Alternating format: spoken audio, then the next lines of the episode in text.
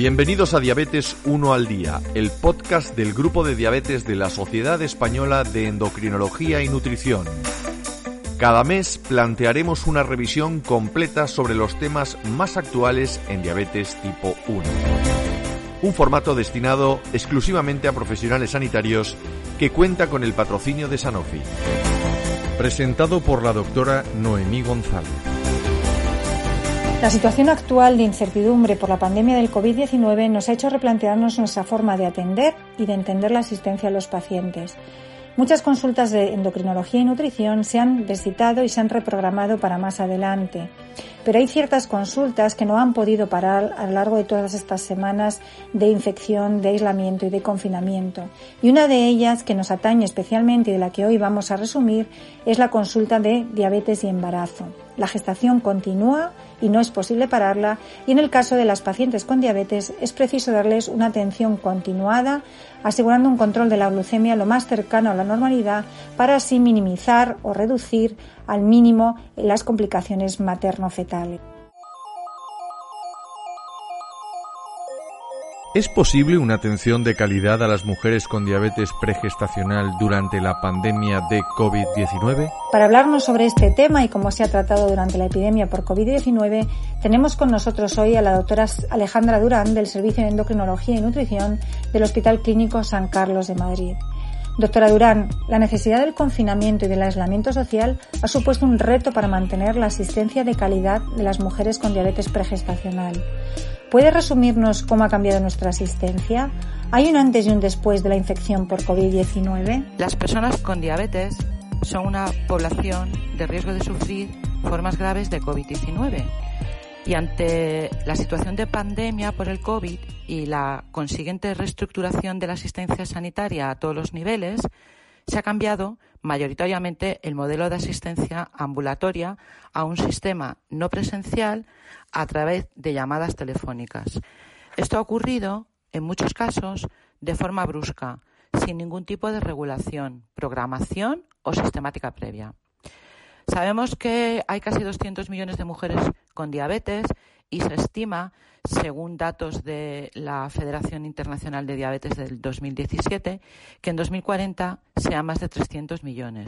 Y una de cada cinco de estas mujeres está en edad fértil.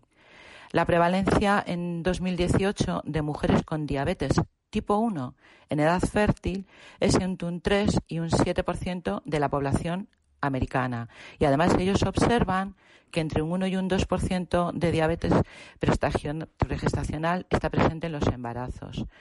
En los estándares que todos leemos, que la Asociación Americana de Diabetes publica en enero, antes del shock de la pandemia, se alertaba sobre el incremento de la prevalencia de diabetes, en paralelo con la obesidad. Y este aumento es en diabetes tipo 1, en diabetes tipo 2 y de forma dramática, como ellos lo definen, en diabetes gestacional.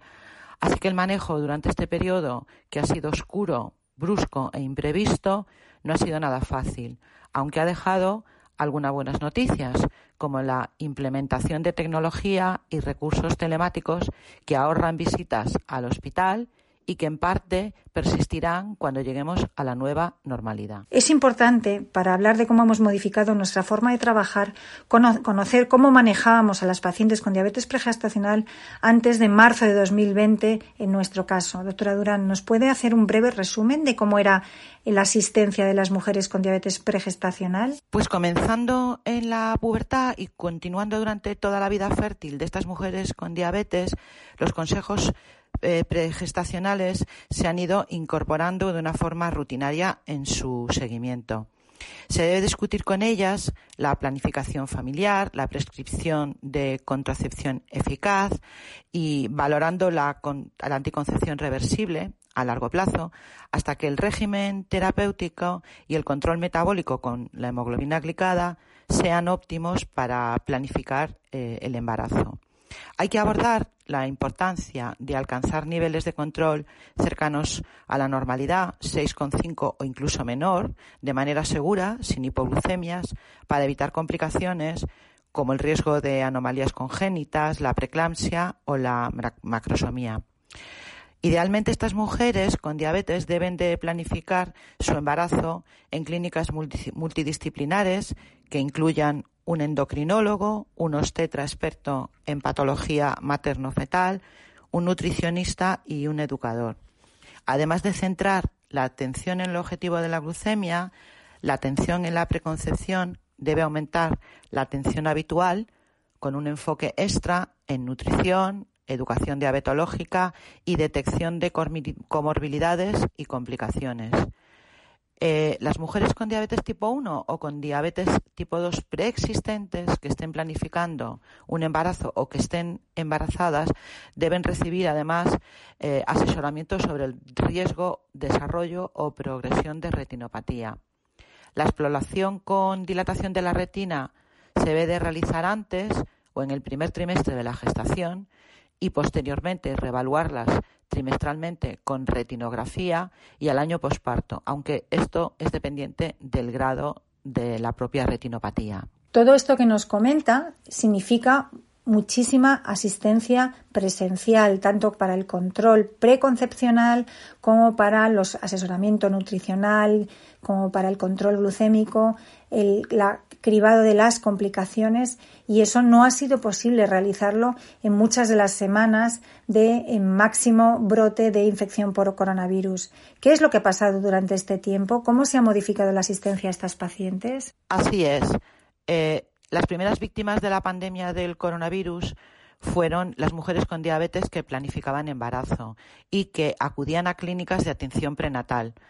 A estas mujeres se les aconsejó mantener su control glucémico estable, pero también eh, se les indicó reiniciar anticoncepción y posponer su embarazo. En este sentido, el Grupo Español de Diabetes y Embarazo ha publicado recientemente un documento que se llama Actualización Urgente, Alternativa Temporal para el diagnóstico de la hiperglucemia gestacional y el seguimiento de estas mujeres y aquellas con diabetes pregestacional durante la pandemia.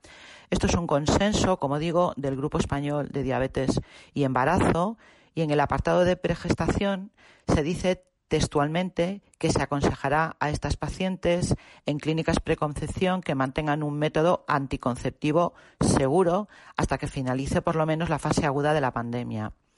Además, se dice que se conviene, establecer y mantener una comunicación regular, remota, ya sea por teléfono o por email, tanto con el equipo obstétrico como con el equipo endocrinológico, para asegurar un adecuado plan de cuidado. En general, eh, es verdad que ha sido un reto y se ha procurado que las visitas se realicen de manera virtual. La mayoría de las visitas que se han hecho se hacen coincidiendo con las visitas ineludibles a los tetra. No obstante, a veces, si ya están embarazadas, se pueden requerir más visitas presenciales según la situación de cada gestante. Eh, lo que sí que se tiene que asegurar es el acceso al material necesario para monitorizar y facilitar un buen control glucémico, es decir, que tengan lancetas, pinchadores, tiras reactivas, tiras de cetonemia y cetonuria, los fungibles tanto de los infusores como de la monitorización continua de glucosa o del freestyle y a estas mujeres se les aconseja hacer sus descargas, sus, cálculos de glucosa y se les invita a hacerlas cada 14 o 21 días eh, según los controles. El Grupo Español de Diabetes y Embarazo eh, ha publicado rápidamente estas recomendaciones para ayudar a, los profesionales que se ocupan de la atención específica de la diabetes y el embarazo, pero ¿existe alguna experiencia en otros países de cómo se ha llevado esta situación? Pues hay una revisión muy reciente que se acaba de publicar a primeros de mayo en Diabetes Technology and Therapeutics que se centra justo en el manejo de las mujeres con diabetes antes y después de la pandemia en el Reino Unido. El consejo, desafortunadamente, también fue la anticoncepción, no por posibles efectos teratogénicos por la exposición al COVID durante el primer trimestre del embarazo, porque parece que no hay una transmisión vertical, aunque realmente los datos son limitados, sino más por razones logísticas hasta que se restablezca la normalidad. Estas pacientes se gestionaron con recursos online Una víctima importante fue el plan de la sanidad británica para realizar monitorización continua en mujeres embarazadas con tipo 1. Eh, el control, además, intermitente usando el freestyle ya estaba integrado y financiado en la atención en la, atención prenatal en mujeres con tipo 1 y se estaba también extendiendo en mujeres embarazadas con diabetes tipo 2. Esto es eh, lo que estaba ocurriendo de forma muy similar en nuestro sistema, aunque la pandemia, la verdad es que ha tenido lugar en plena implantación y la educación y el uso de estas herramientas se ha visto interrumpida por falta de recursos económicos, pero sobre todo por falta de recursos de personal médico y educador que bueno, tenían bajas o destinos en sitios de emergencia COVID. Eh, en este trabajo, los autores señalan que el impacto del COVID sobre el control glucémico prenatal se tiene que evaluar eh, cuidadosamente. Pero, sin embargo, apuntan a datos por lo menos curiosos y bastante similares a nuestra experiencia. Estos datos dicen que muchas mujeres con diabetes tipo 1 se beneficiaron de la rutina y de un mayor tiempo para dedicarse al autocontrol durante el confinamiento. Otras pacientes, sin embargo, eh, identificadas como trabajadoras claves a las que se les exigió, a las que se les exigió continuar trabajando o realizar teletrabajo, pues sufrieron la presión del confinamiento y el trabajo simultáneo y esto originó dificultades para su control. Además, las mujeres con problemas de salud mental y aquellas con circunstancias sociales y familiares difíciles, incluidas, hay que tener en cuenta esto, pérdida o gravedad de familiares cercanos por el COVID, tuvieron serios problemas de priorizar el control de su diabetes y de acceder a servicios de apoyo.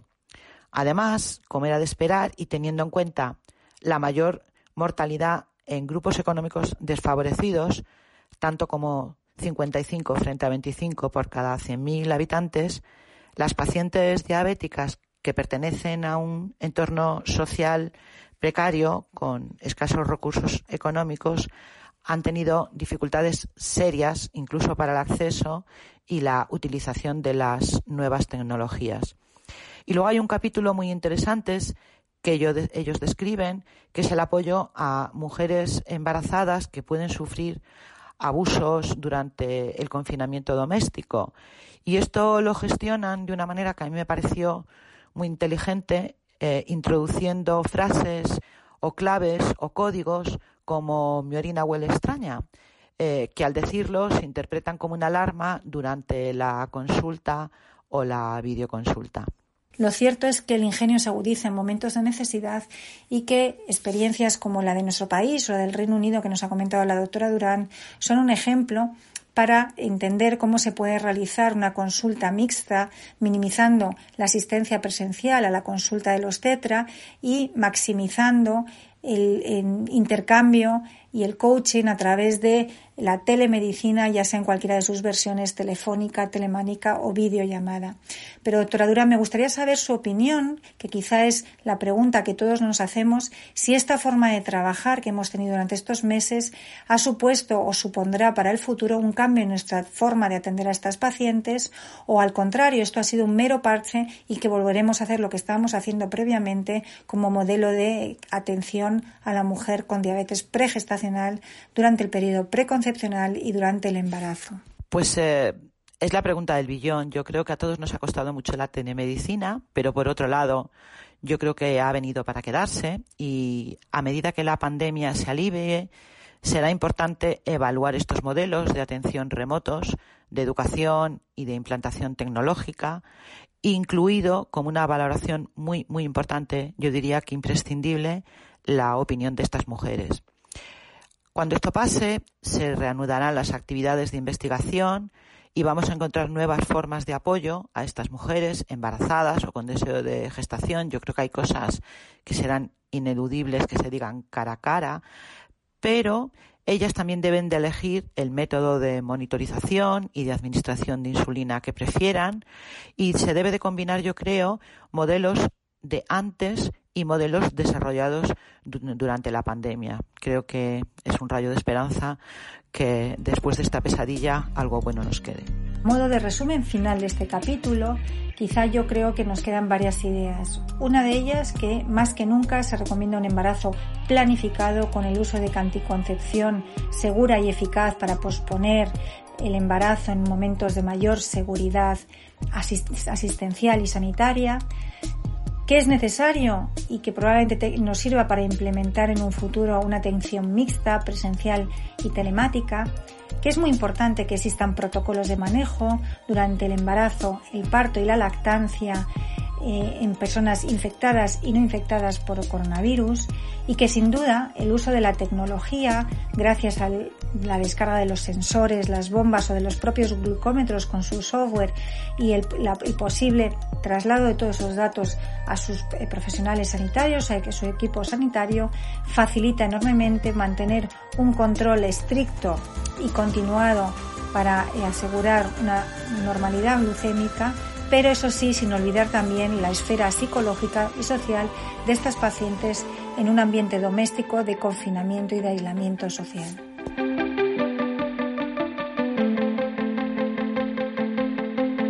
Y hasta aquí este capítulo de Diabetes 1 al Día, el podcast del Grupo de Diabetes de la Sociedad Española de Endocrinología y Nutrición, un espacio patrocinado por Sanofi.